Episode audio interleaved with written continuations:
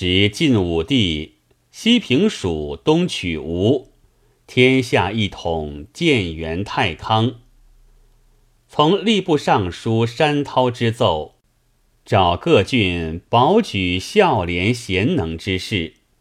豫章太守范宁见真君孝样二亲，拥慕乡里，轻财利物，即保举真君为孝廉。武帝遣使臣束帛击诏，取真君为蜀郡泾阳县令。真君以父母年老，不忍远离，上表辞职。武帝不允，命本郡守催迫上任。挨至次年，真君不得已辞别父母妻子，只得启程。真君有二子，长子是南昌虚君，夫早丧，遗下一子虚烈，字道威，弑母至孝。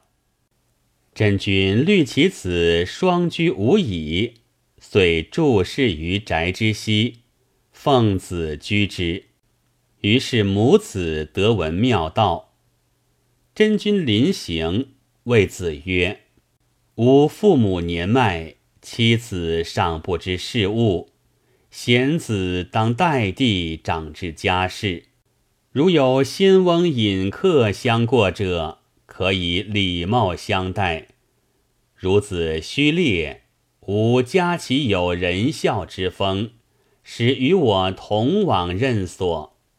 须母曰：“贤弟好去为官。”家下一应事体，为子的担当，不劳远念。言未毕，忽有一少年上堂，长揖言曰：“吾与虚烈哥哥，皆外甥也，何独与虚兄同行而不及我？”真君视其人，乃次子之子，父姓钟离。名家，字公阳，新建县象牙山西里人也。父母俱早丧，自幼依于真君，为人气象恢宏，德性温雅。至是欲与真君同行，真君许之。于是二生得熏陶之力，神仙气量。从此以立。真君又呼其妻周夫人告之曰：“我本无心功名，乃朝廷屡聘，若不奉行，恐抗君命。自古忠孝不能两全，二亲老迈，汝当朝夕侍奉，调护寒暑，可尽汝子父之道。”且儿女少幼，须不时教训，勤以治家，俭以节用。此事汝当然是也。周夫人答曰：“谨领教。”言毕，拜别而行，不在话下。话说真君未到任之初，蜀中饥荒，民贫不能纳租。真君到任，上官督责甚严。真君乃以灵丹点瓦石为金，暗使人埋于县衙后圃。一旦居及贫民未纳租者，尽至阶下。真君问曰：“朝廷粮税，汝等缘何不纳？”贫民告曰：输纳国税乃礼之常，岂敢不遵？乃因饥荒不能纳耳。真君曰：“既如此，无法汝等在于县衙后圃开凿池塘，以作公数。倘有所得，即来玩纳。民皆大喜，即往后圃开凿池塘。”遂皆拾得黄金，都来玩纳。百姓遂免流夷之苦。邻郡闻风者，皆来依附，遂至户口增益。按一统制，泾阳县属汉州，真君飞升后，改为德阳，以表真君之德及民也。其弟乃真君点金，故至今尚复。此话休提。那时民间又患瘟疫，死者无数。真君符咒所及，及时痊愈。又连他郡病民，乃插竹为标，置于四境西上，焚伏其中。使病者救而饮之，无不全可。其老幼妇女汪雷不能自治者，令人汲水归家饮之，亦复安全。郡人有诗赞曰：“百里桑麻知善政，万家烟景牧人风。明玄早见秋阳铺。”清比冰湖夜月容，福至江滨驱故病，金埋县仆启民穷。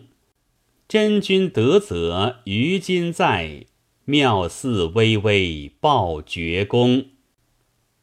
却说成都府有一人，姓陈名勋，字孝举，因举孝廉，官居益州别驾。闻真君传授武猛道法，今至泾阳，恩及百姓，遂来拜谒。愿投按下，充为书吏，使朝夕得领玄教。真君见其人气清色润，遂复以立职。继而见勋有道骨，乃引勋居门下为弟子。看守药炉。又有一人，姓周，名广，字惠长，庐陵人也。乃吴都督周瑜之后，由巴蜀云台山，粗得汉天师驱经斩邪之法。只是闻真君深得仙道，特至泾阳县投拜真君为师。愿垂教训，真君纳之，执掌雷坛。二人自是得闻仙道之妙。真君任泾阳祭酒，弟子见众，每因功于无事，与众弟子讲论道法。却说晋朝承平祭酒，外有五胡强横，逐乱中原。拿五胡，匈奴刘渊居晋阳，结戎石勒居上党，羌人姚以仲居扶风，氐人符洪居临渭，鲜卑慕容伟居昌黎。先是汉魏以来，收服夷狄，诸胡多居塞内，太子贤马江统。劝武帝喜于边地，免后日夷狄乱华之祸。武帝不听，只是果然侵乱晋朝。太子惠帝愚蠢，假后横字，杀戮大臣。真君乃谓弟子曰：“吾闻君子有道则献，无道则隐。”遂解冠东归。百姓闻之，班元握折而流，气声震地。真君意气下，谓其民曰：“吾非肯舍汝而去，乃今天下不久大乱，吾是以为保身之计，尔等子民各务生业。百姓不忍，送至百里之外。”或数百里，又有送至家中不肯回者。真君至家，拜见父母妻子，阖家相庆，喜不自生。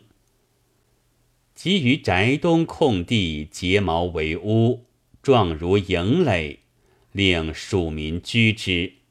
蜀民多改其氏族，从真君之姓，故号许氏迎。却说真君之妻周夫人对真君言：“女姑年长，当择佳配。”真君曰：“吾久思在心矣。”遍观众弟子中，有一人姓黄，名人览，字子庭，建成人也，乃御史中丞黄甫之子。其人忠信纯笃，有受道之气。真君遂令弟子周广作媒。任兰禀于父母，择吉备礼，在真君宅上成婚。满月后，禀于真君，同仙姑归家省亲。仙姑恪尽妇道，任览吩咐其妻。在家侍奉公姑，父拜辞父母，敬从真君求仙学道。却说吴真君猛，时年一百二十余岁矣。闻知真君解寿归家，自西安来相访。真君整衣出迎，坐定叙阔。命注释于宅西以居之。一日，忽大风暴作，吴军急书一幅置于屋上。须臾，见有一青鸟衔去，其风顿息。真君问曰：“此风主何吉凶？”吴君曰：“南湖有一舟经过，呼吁此风。”舟中有一道人呼天求救，吾以此止之。不数日，有一人身衣大带，头戴拂巾，进门与二军施礼，曰：“姓彭名抗，字武阳，兰陵人也。自少举孝廉，官至晋朝尚书左丞。因见天下将乱。”托疾辞职，闻许先生施行德惠，参悟先机，特来拜头为师。昨过南湖，偶遇狂风大作，舟击覆，吾乃呼天号救，俄有一青鸟飞来，其风顿息。今日得拜先言，实乃万幸。真君即以吴军书服之事告之，彭抗拜谢不生，遂妾家居豫章城中。继而见真君一子未婚，愿将女圣娘为配，真君从之。此后待彭抗以宾礼，尽以神仙秘术付之。东明子有诗云：“二品高官直飞卿，一朝抛却拜仙庭。不因一妻情相厚，彭老安能得上升？”此时真君传得吴猛道术，犹未传臣母非不斩邪之法。有太白金星奏闻玉帝。南昌郡孽龙将为民害，今有许逊，原系玉洞真仙将士，应在此人收服。望差天使击刺斩妖神剑，赋予许逊助斩妖精，免使黎民遭害。玉帝闻奏，即选女童二人，将神剑二口。机至地名百林，献于许逊，选上帝之命，叫他斩魅除妖，济民救世。真君拜而受之，回顾女童，已飞升云端矣。后人有诗叹曰：“坚金烈火炼江城，削铁吹毛耀日明。玉女捧来离子府，江湖从此水流星。”且说江南有一妖物，号曰孽龙，出生人世，为聪明才子，姓张名库。因乘船渡江，偶值大风，其船遂覆。张库溺于水中，彼时得负一木板，随水漂流，泊于沙滩之上。肚中正饿，忽见明珠一颗，取而吞之。那珠不是别的珠，乃是那火龙生下的卵。吞了这珠却不饿了，就在水中能游能泳。过了一月有余，脱胎换骨，变身晋升鳞甲，只有一个头还是人头。其后这个畜生只好在水中戏耍，或跳入三级巨浪看鱼龙变化，或撞在万丈深潭。看虾鳖潜游，不想火龙见了，就认得是他儿子，虚了一气，交以神通。那畜生走上岸来，即能千变万化。于是呼风作雨，卧雾撩云，喜则化人形而吟人间之女子，怒则变精怪。而行陆地之波涛，或坏人屋舍，或食人精血，或妇人舟船，取人金珠，为人间大患。